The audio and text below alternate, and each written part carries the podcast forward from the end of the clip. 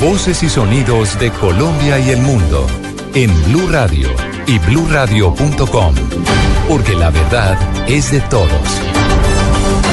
Dos de la tarde, 30 minutos. Aquí están las noticias más importantes a esta hora en Blue Radio. En las próximas horas podría quedar definido el desembolso de recursos para la construcción del metro de Bogotá. Esto en el Consejo Superior de Política Fiscal del Ministerio de Hacienda. En la Casa de Nariño está Silvia Patiño.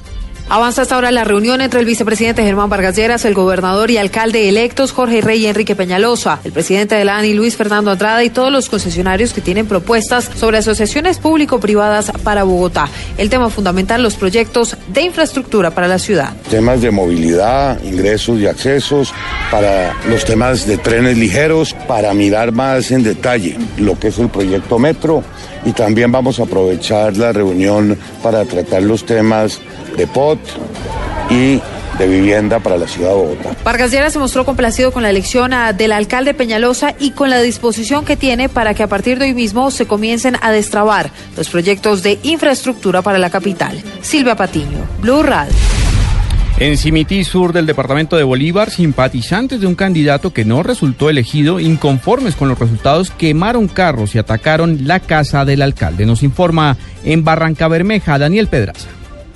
Hace unos momentos Blue Radio confirmó disturbios en Cimití Sur de Bolívar por parte de un grupo político que perdió las elecciones atacando la casa del alcalde e incendiando vehículos y lanzando piedra a sus habitantes. El hecho fue confirmado por el comandante del batallón Nueva Granada en Magdalena Medio Coronel Benjamín Perdomo. Al norte de mi jurisdicción, en los municipios de Morales y Cimití, por una problemática local, a la fecha, a la hora, todavía hay alguna eh, preocupación de la comunidad por los resultados, situación que se está llevando a cabo eh, también con todo acompañamiento de la brigada, del batón de Selva 48, de la policía, es solucionada y se podrá claramente informar a la comunidad quienes ganaron allá las elecciones. A la población del Magdalena Medio llegaron soldados del ejército y uniformados de la Policía Nacional para controlar a los habitantes descontentos con los resultados electorales de Cimití. Desde Barranca Santander, Daniel Pedraza Mantilla, Blue Radio.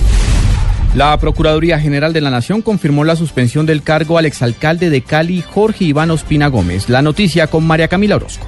El Procurador General de la Nación, Alejandro Ordóñez, confirmó la suspensión en ejercicio del cargo por dos meses en contra del exalcalde de Cali, Jorge Iván Ospina, por irregularidades en un convenio que asciende a los 6 mil millones de pesos. Al resolver el recurso de reposición interpuesto en contra del fallo en primera instancia, el jefe del Ministerio Público también confirmó las suspensiones por uno y dos meses proferida en contra del entonces secretario de Deporte y Recreación, Diego Cardona Campo, y el representante legal del Fondo Mixto para la Promoción del Deporte y la Gestión Social, Pascual Guerrero Anana. Así irregularidades se relacionan con un convenio para unar esfuerzos administrativos, técnicos y financieros entre el municipio y el Fondo Mixto para la realización y la ejecución de reposición y extinción de redes de servicios públicos domiciliarios. María Camila Orozco, Blue Radio. Un juez de Medellín dictó medida de aseguramiento en contra del presunto asesino de un testigo de la masacre del Aro. Nos informa en Medellín Lina María Zapata. Carlos Alberto Arteaga López, alias El Cojo, fue cobijado con medida de aseguramiento en centro carcelario como presunto responsable del homicidio de Francisco Enrique Villalba Hernández, alias El Cucho, sentenciado a 33 años de prisión por la masacre perpetrada por paramilitares en el corregimiento del Aro de Ituango. Arteaga López fue sentenciado en el año 2010 a una pena de tres años de prisión por hacer parte de una organización criminal que lideraba en la plaza mayorista de Medellín al lirio de Jesús Rendón Herrera, alias El Cebollero. En esta ocasión, alias El Cojo de 37 años de edad fue asegurado por el Juzgado Noveno Penal Municipal de Medellín por los delitos de homicidio agravado y porte ilegal de armas de fuego de uso privativo de las fuerzas militares. En Medellín, Lina María Zapata, Blue Radio. La Corte Constitucional dejó en firme la ley que regula la inspección y vigilancia de la educación superior en el país, con la que el Ministerio de Educación tendrá más dientes para controlar y sancionar a este sector. David Gallego. La ley 1740 del 2014, sancionada por el presidente de la República, Juan Manuel Santos, hace más exigentes los procesos de la inspección y vigilancia de la educación superior. A la vez establece medidas preventivas y de vigilancia especial cuando una institución presente anomalidad en la prestación de servicio o irregularidades en su funcionamiento. Asimismo, faculta al Ministerio para obtener información jurídica, contable, económica, administrativa o de calidad de las instituciones de educación superior y le ordena a la Contaduría General de la Nación expedir el Plan Único de Cuentas de las mismas. La viceministra ministra de Educación Superior, Natalia Ariza, explica la importancia de esta ley. Por tanto, desde el Ministerio estamos muy contentos porque la ley 1740 que nos ha permitido ejercer inspección y vigilancia de una manera adecuada pues está en firme y nos permite fortalecer todo un proceso en el que vamos a lograr que las instituciones de calidad sean las que primen eh, sobre las que no son. La viceministra Arisa puntualizó que la ley 1740 que permite ejercer inspección y vigilancia de una manera adecuada va a lograr que las instituciones primen por su calidad. David Gallego, Blue Radio. En información internacional, en Venezuela, el fiscal que acusó a Leopoldo López y huyó del país quedó destituido del cargo. Negó que el funcionario haya recibido presiones por parte de su despacho. Esta negación la hace la Fiscalía General del vecino país. Los detalles con Santiago Martínez. Así es, buenas tardes. Como unas declaraciones vagas y sin fundamentos, calificó la fiscal general Luis Ortega Díaz, lo afirmado por el fiscal Franklin Nieves, quien a través de un video afirmó que las pruebas contra Leopoldo López eran falsas. Ortega Díaz insistió que su despacho no presiona a los fiscales y que por el contrario, Franklin Nieves sí era presionado, pero por factores externos a Venezuela. Acotó que cualquier fiscal puede inhibirse de un caso cuando lo desee. Nosotros creemos que la actuación de él verdaderamente es una actuación amañada. Dice que estaba presionado. El Ministerio Público nunca lo presionó. Si él estaba presionado, indudablemente que era por otros factores extranjeros, factores de poder extranjeros y nacionales. Que, que, lo presionaron y lo llevaron a tomar esa decisión y lo llevaron a atentar y a desconocer el ordenamiento jurídico venezolano, su ordenamiento jurídico, y aparecer en escenarios internacionales en una actitud antinacional. La fiscal general Luis Ortega Díaz reiteró que las pruebas contra Leopoldo López son públicas y en ningún momento fueron forjadas. Desde Caracas, Santiago Martínez, Blue Radio.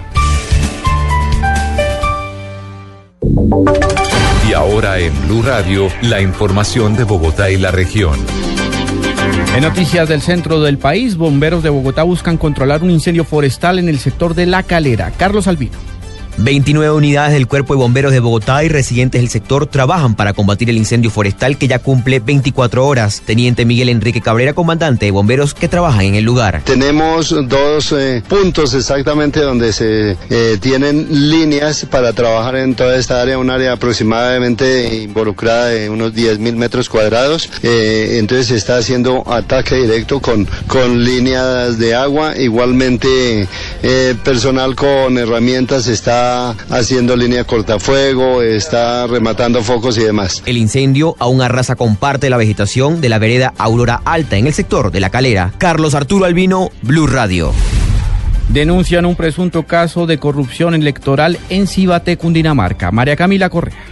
En el municipio de Cibaté, Cundinamarca, denuncian posibles irregularidades en la elección del alcalde, pues se encontraron hasta formatos de la registraduría en la basura. Carlos Velandia, candidato a la alcaldía perjudicado por esta actuación, explicó en qué consisten las anomalías. Son acerca de una mesa de votación que los formularios de 14 aparecieron en una bolsa de basura, la cual fue revisada irregularmente y pues en este momento nosotros tenemos, eh, pues ya impugnamos esa mesa, estamos analizando y estoy estudiando y pudiéramos de alguna forma constatar que algunos funcionarios de la registraduría hayan roto la cadena de custodia. Por esas irregularidades advierten que se está favoreciendo a otro candidato a la alcaldía de Cibaté y por tanto se están tomando las medidas jurídicas correspondientes. María Camila Correa, Blue Radio.